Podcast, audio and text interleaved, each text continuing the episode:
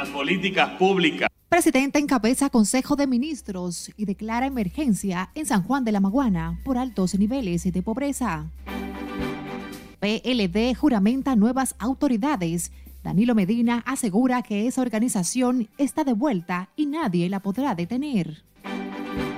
La delincuencia no cede. Asesinan de varios disparos a un bombero en los Alcarrizos para despojarlo de su motocicleta.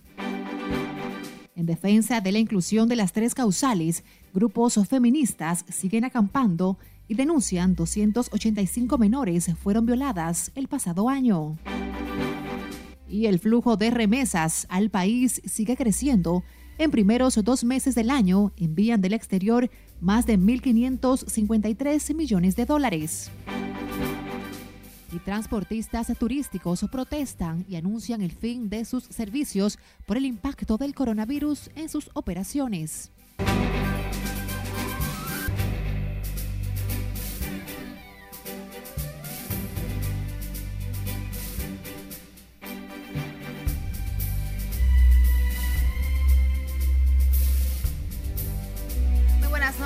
Gracias por acompañarnos en la presente emisión de fin de semana de Noticias RNN de este domingo 14 de marzo. Soy Graciela Acevedo, gracias por la fiel sintonía. Iniciamos esta emisión con el presidente Luis Abinader, quien encabezó este domingo el primer Consejo de Ministros en San Juan de la Maguana, donde declaró en estado de emergencia esa provincia y calificó de inaceptable que se mantenga con uno de los niveles de mayor pobreza del país. El mandatario anunció que se destinarán más de 4 mil millones de pesos para atender las demandas en esa región sureña. Julio César Mateo con los detalles. El presidente Abinader se trasladó junto a los ministros de su gobierno a San Juan de la Maguana. Aquí se quejó de la falta de atención y anunció inversiones superior a los 4 mil millones de pesos para atender las necesidades de los habitantes de la región. Con un 68%, siendo la región más pobre de nuestro país, cuando el promedio nacional es, en, términos de los grupos socioeconómicos, muy bajo y bajo, de un 36%. El presidente Luis Abinader declaró en emergencia la provincia de San Juan y manifestó que el 69% de su población vive en condiciones extremas. Señoras, esto quiere decir, señoras y señores, que las políticas públicas adoptadas hasta el momento en esta región no han tenido el efecto indicado. El mandatario aseguró que esta región tendrá una atención especial y aseguró que se mantendrán monitoreando todo lo acordado en este Consejo de Ministros. Este gobierno ha decidido declarar a San Juan y a la región en un estado de emergencia. Para que ustedes tengan idea, solamente en esta provincia poco menos de 7 mil viviendas todavía tienen el piso de tierra. Tras concluir el acto, el Consejo de Regidores de la Alcaldía de San Juan de la Maguana declararon como visitante distinguido al presidente Luis Abinader. En San Juan de la Maguana, Julio César Mateo, RNN. Entramos al ruedo político con el ex presidente Danilo Medina, quien advirtió este domingo que el Partido de la Liberación Dominicana está de vuelta, diciéndole no a los privilegios y a la mala práctica. Tras ser juramentado como presidente del PLD, Danilo Medina aseguró que esa organización inicia a partir de ahora una etapa de oposición firme, acompañada de una renovación y crecimiento. Scarlett Buchardo nos completa la información. La comisión organizadora del PLD clausuró su noveno congreso y juramentó a las nuevas autoridades, encabezadas por su presidente Danilo Medina y el secretario general Charlie Mariotti. Aquí, en su primer discurso como presidente de la organización, Danilo Medina advirtió que el PLD está de vuelta. Estamos más capacitados que nunca para salir con la cabeza bien alta a decirle a todo el mundo que estamos sumamente orgullosos de pertenecer al Partido de la Liberación Dominicana. y afirmó que el PLD inicia una etapa de renovación y crecimiento tras vaticinar que volverá al poder por su gran obra de gobierno.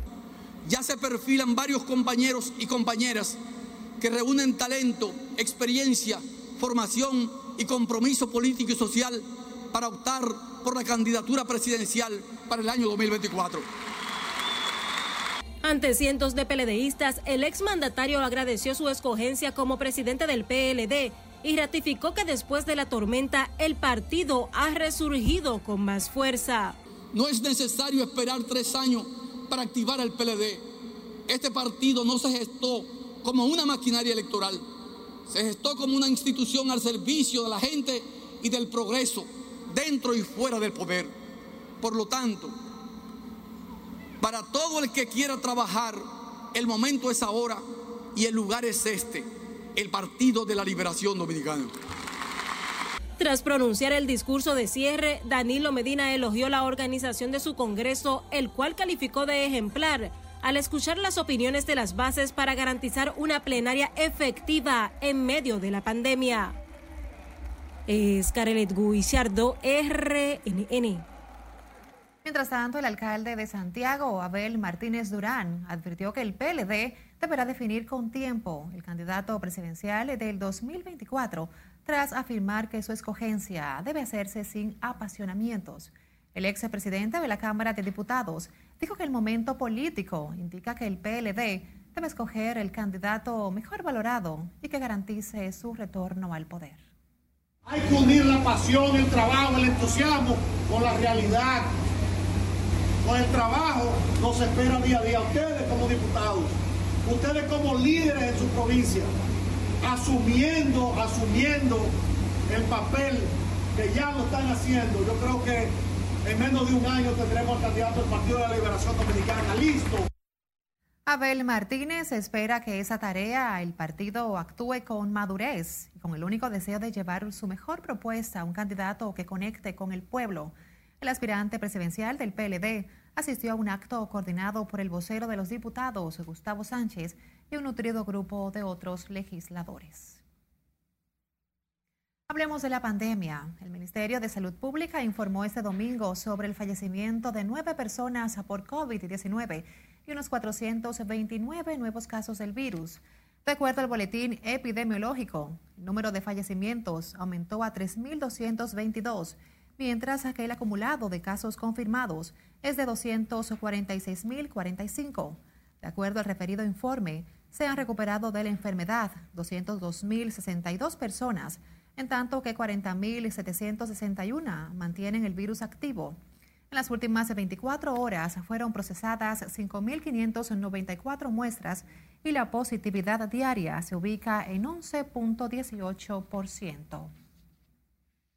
Y sepa que médicos especialistas llamaron a la población a ser pacientes y confiar en el proceso de vacunación contra el COVID-19 que desarrolla el gobierno en todo el territorio nacional. Advierten que de no recibir la segunda dosis, las personas ya inoculadas perderían la inmunidad ante el coronavirus, pero entienden que las autoridades garantizarán la vacunación de aquellos que recibieron las primeras vacunas. Lo primero es que eh, ningún jefe de Estado se debe embarcar en una campaña como esta, en un tema como este tan, tan crucial a nivel mundial, sin tener la garantía de la segunda dosis. Yo entiendo que las segundas dosis están garantizadas. Ahora estuve leyendo que no solamente es hasta los 28 días, que también hasta los 50 y pico de días hay la posibilidad de que en algunos casos se pueda poner la segunda dosis. Tenemos vacunas en el país para que generen los anticuerpos necesarios. El tema de que si están o no están, ya públicamente se ha dicho que existe la garantía mediante los mecanismos internacionales y administrativos para garantizar por etapas la vacunación de más de 7 millones de dominicanos y dominicanas. El país ya inició la primera fase de vacunación que incluyó a los médicos y adultos mayores. Las autoridades comenzarán a aplicar la segunda dosis a partir del 24 de marzo, según informó la vicepresidenta del país, Raquel Peña, quien ha garantizado que esas vacunas ya están disponibles. El Merca de Santo Domingo se convierte en el refugio ideal de quienes aseguran sus bolsillos no aguantan más los altos precios de la canasta familiar. Nelson Mateo visitó el lugar y nos trae más detalles. Bueno, ahora mismo tenemos el conflé, los plátanos, el ajo. El ajo está muy bueno. La escala alcista de los precios continúan golpeando el bolsillo de la gente, sobre todo el de los más necesitados. Ante esa realidad, muchos prefieren acudir a centros comerciales como el Mercado de Santo Domingo donde los precios son más asequibles. Claro que sí, los precios se ven más, más asequibles para la situación. Están más, más eh, uno puede venir sin problema. No hay problema, que aquí va a encontrar todo lo que va a necesitar realmente, a buen precio. Por ejemplo, él me, dijo que el ajo en otro lado está más caro que aquí. Que, por ejemplo, lo compra en, el otro mercado a 100 y aquí están a 60 y algo. Entonces, una rebaja de casi el 50%. En este centro comercial, el costo de la canasta familiar les resulta más barato y por eso la gran asistencia de padres y amas de casas. Ah, no, eso aquí está, ya tú sabes, yo la giro a 45, al detalle. Por saco, ese da 39 pesos, ya 38. El arroz tenemos de 23 hasta, hasta 29 premium. Desde 23, selecto 23 y premium a 29. Ahora mismo estamos, aquí rompiendo los precios aquí en Merca, aquí en Santo Domingo tenemos a 1,80, que en otros sitios están a 2,40. O sea que la oferta es, factible.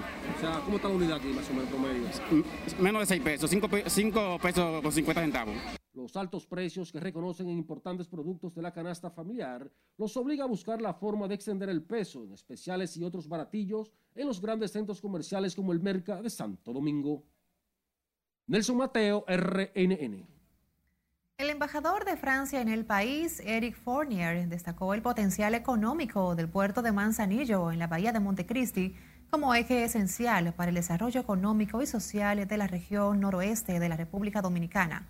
En tanto que Jean-Louis Rodríguez, director de la Autoridad Portuaria, aseguró que el puerto de Manzanillo, el gobierno tiene contemplado una inversión superior a los 100 millones de dólares. Todo esto se va a traducir en generación de empleos, se va a traducir en generar riquezas en una zona eh, bastante desfavorecida y que necesita una pronta intervención de parte del gobierno. El puerto de Manzanillo y su remozamiento, su desarrollo será muy importante para nosotros lograr esos objetivos que tiene el nuevo gobierno de generar empleo. Planta eh, de tratamiento de aguas residuales de Montecristi y también de Villa Vázquez y eh, es muy claro que eh, con una energía limpia, un agua limpia, todo es listo para un desarrollo de la región. El director ejecutivo de Autoridad Portuaria, Jean-Louis Rodríguez, recibió este fin de semana en el puerto a una comisión de la Embajada francesa, encabezada por su representante diplomático en el país, Eric Fournier. El puerto de Manzanillo es el de mayor calado del país y sus operaciones están basadas en descargar de materias primas para la fabricación de cemento y la exportación de guineo, principalmente a Europa e Inglaterra. Pasamos con una buena noticia. El flujo de remesas hacia el país sigue creciendo. El Banco Central informó que en los primeros dos meses de este año, las remesas aumentaron 31.3% al registrar un monto de 1.553.8 millones, cifra que supera entre 170.7 millones de dólares a las recibidas en el mismo periodo del 2020. De manera particular, el mes de enero registró un crecimiento interanual de 206 millones, un 35.1%, alcanzando los 792.8 millones de dólares, en tanto que el mes de febrero sumó 761 millones, para un aumento de 27.6%, unos 164.7 millones de dólares adicionales, lo cual contribuyó a que el país recibiera ingresos de divisas por un monto total de 1.553.8 millones de dólares en solo dos meses. El Banco Central explica que la continua recuperación de las condiciones económicas de los Estados Unidos, país de donde proviene el 84.6% de los flujos, sigue siendo el principal factor que ha incidido en el comportamiento de las remesas. Recuerden enviarnos sus videos e imágenes a nuestra línea de WhatsApp 849-268-5705 y seguirnos a través de las redes sociales en Facebook, Twitter e Instagram. Nuestro usuario es arroba noticias RNN. Además de escuchar nuestras emisiones de noticias a través de Spotify, Apple y Google Podcasts. Nos vamos a la pausa al volver lo que hacen las autoridades dominicanas en la frontera ante la ola de crímenes y delitos que sacude el vecino país de Haití. Y el luto que ha dejado en los Alcarrizos la muerte de un bombero asesinado por delincuentes para quitarle un motor. Más luego de la pausa. Siga con la emisión estelar fin de semana de RNN.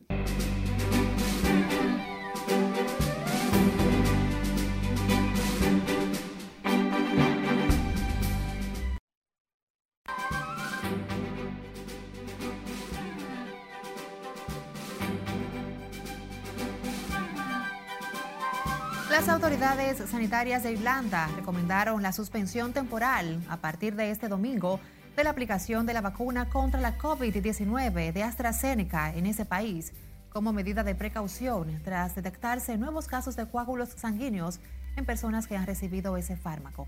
Nuestra compañera Scarlett Guichardo nos pone al tanto en el resumen internacional. La recomendación dada por la Comisión Nacional de Asesoramiento de Inmunización en Irlanda se basa en nuevos datos proporcionados por la Agencia de Medicamento de Noruega y tras mantener conversaciones con el organismo regulador de productos sanitarios. En un comunicado, el responsable médico adjunto de Irlanda explicó que el organismo recibió más información de cuatro nuevos incidentes de coágulos de sangre graves en adultos tras ser inoculados con la vacuna contra el COVID-19 de AstraZeneca. Dinamarca, Bulgaria, Tailandia, Noruega, Islandia, Austria, Italia y otros países pospusieron o limitaron la vacunación con el fármaco de AstraZeneca después de informaciones de que algunas personas desarrollaron trombos tras recibir la inyección. Decenas de estudiantes, padres y profesores se concentraron frente a la Cámara de Diputados de Italia para protestar contra el cierre de las escuelas en varias regiones del país a partir del lunes como consecuencia del endurecimiento de las restricciones para controlar los contagios de coronavirus y que afecta a unos 7 millones de alumnos. La Fiscalía de Bolivia solicitó este domingo seis meses de cárcel preventiva para la expresidenta interina Yeanín Áñez por un caso de supuesto golpe de Estado contra el exmandatario Evo Morales, mientras la ONU y la Unión Europea piden transparencia del proceso. El Papa Francisco pidió este domingo el fin de la violencia en Siria para que el país pueda recomponerse a nivel social y económico cuando se cumple una década de conflicto civil. Este 15 de marzo se cumplen 10 años de las revueltas en Siria que más tarde desembocaron en una guerra que ha provocado, según algunas fuentes, hasta medio millón de muertos y más de 11 millones de refugiados y desplazados.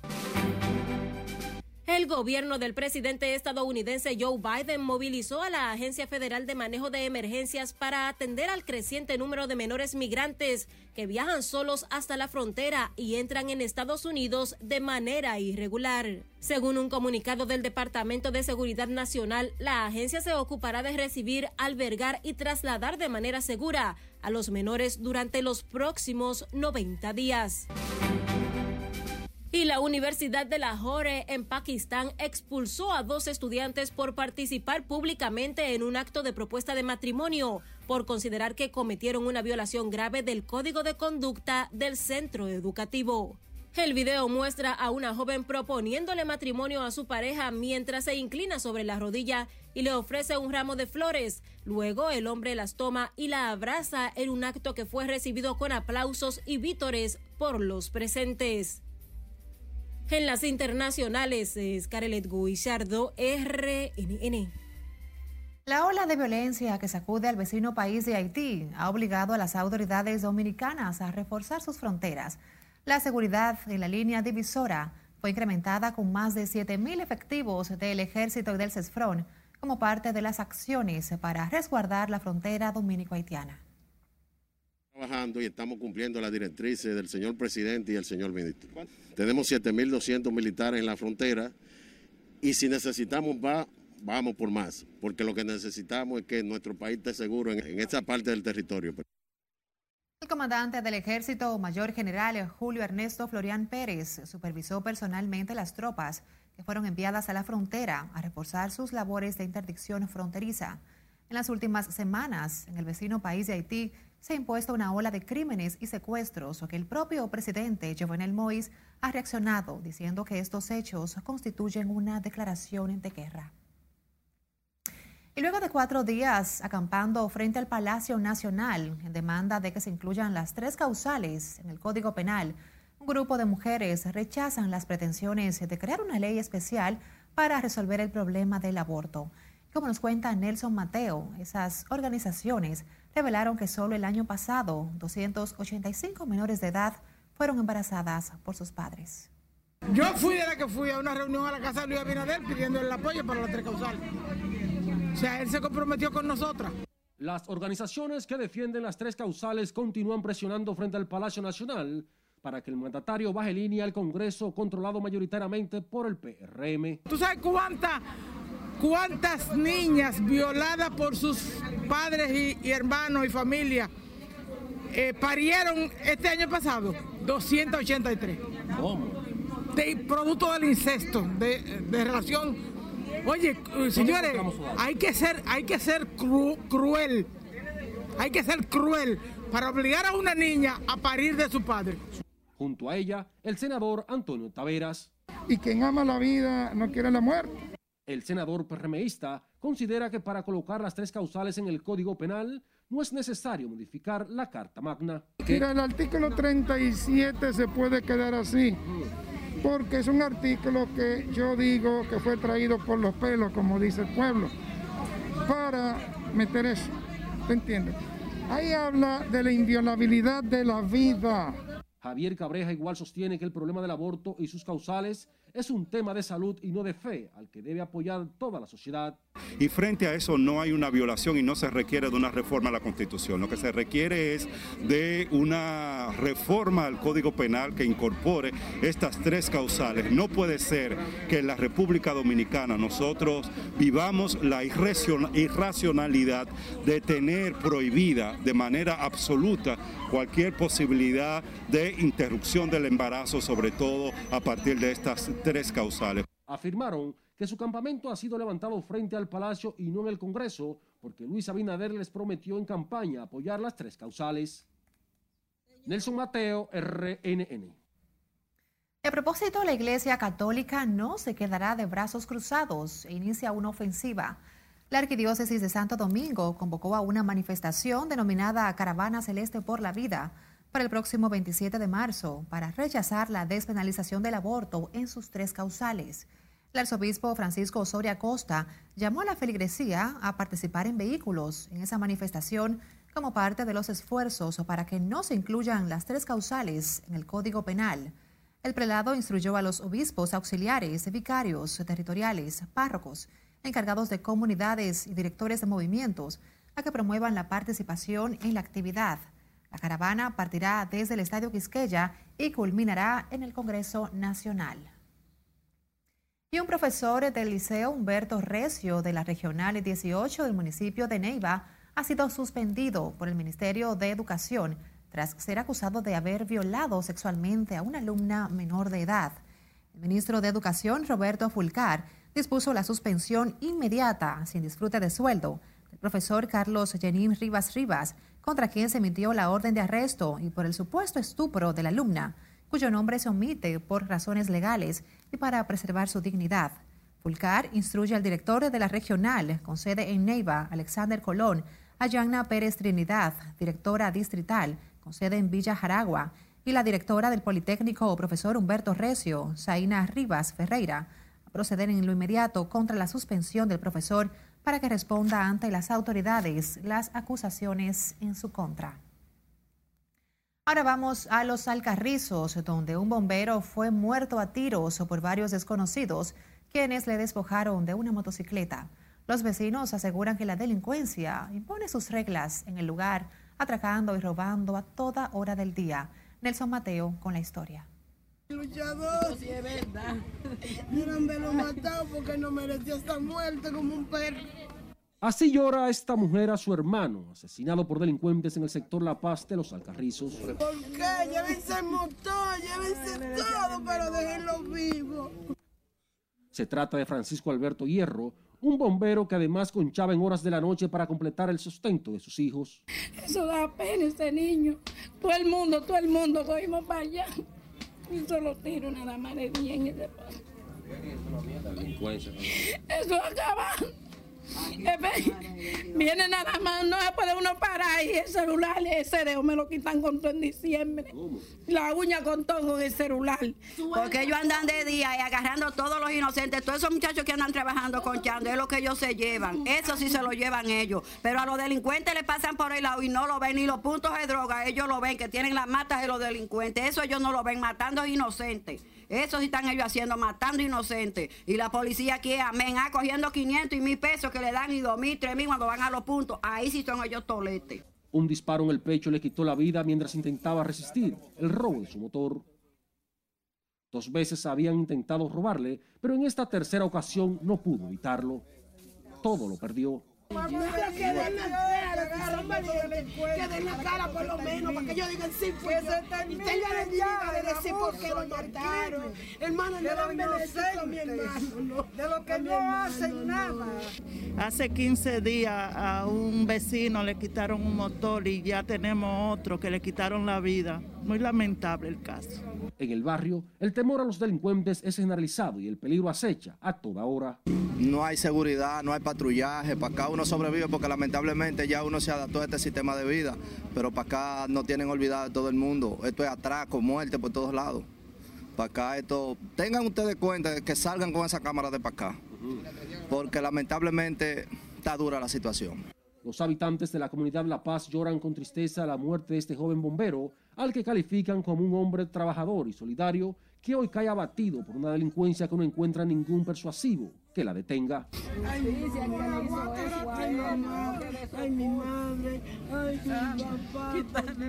Nelson Mateo, RNN. Un hecho muy lamentable. Ahora vamos al norte, donde un hombre que era buscado en Santiago por la comisión de varios delitos fue acribillado a tiros por desconocidos que se desplazaban en un carro por la calle 7 del sector El Ayagüita de ese el elegido de esa ciudad. La policía identificó a la víctima como Miguel Ángel Valdés Miguelón, de 27 años. En el lugar del crimen se colectaron al menos 25 casquillos calibre 9 milímetros y seis proyectiles mutilados. La policía precisa que Miguelón era buscado con varias órdenes de arresto por la comisión de hechos de delitos, entre ellos herir de bala al electricista Anderson Mendoza Álvarez, Melvin de Jesús Díaz Sánchez y Lenín Samuel Pérez Díaz, en un hecho que ocurrió en el sector El Elegido el pasado mes de noviembre. Recuerde seguirnos a través de nuestras redes sociales en Facebook, Twitter e Instagram. Nuestro usuario es arroba noticias RNN. Además, se puede escuchar en nuestras emisiones de noticias a través de Spotify, Apple y Google Podcasts.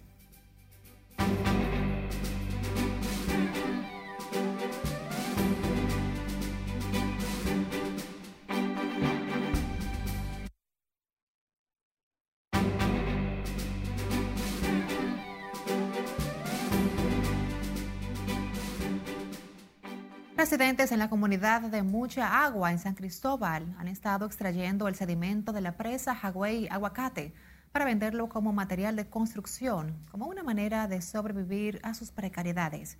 Una delegación de la empresa de generación hidroeléctrica dominicana, cabezada por el presidente del Consejo Administrativo EGEIT, Rosa Isabel Ruiz, se trasladó hasta la montañosa comunidad en Cambita para junto a esos habitantes encontrar una solución a la problemática que podamos desarrollar con ustedes, no impuesto, no venir aquí y decir, miren, todo lo que hay que hacer y punto y se acabó. Respetando la ley, un modelo de desarrollo sostenible para esta comunidad, que ustedes en el tiempo puedan tener garantizados sus medios de sustento, de vida. De que ya se disiparán las dudas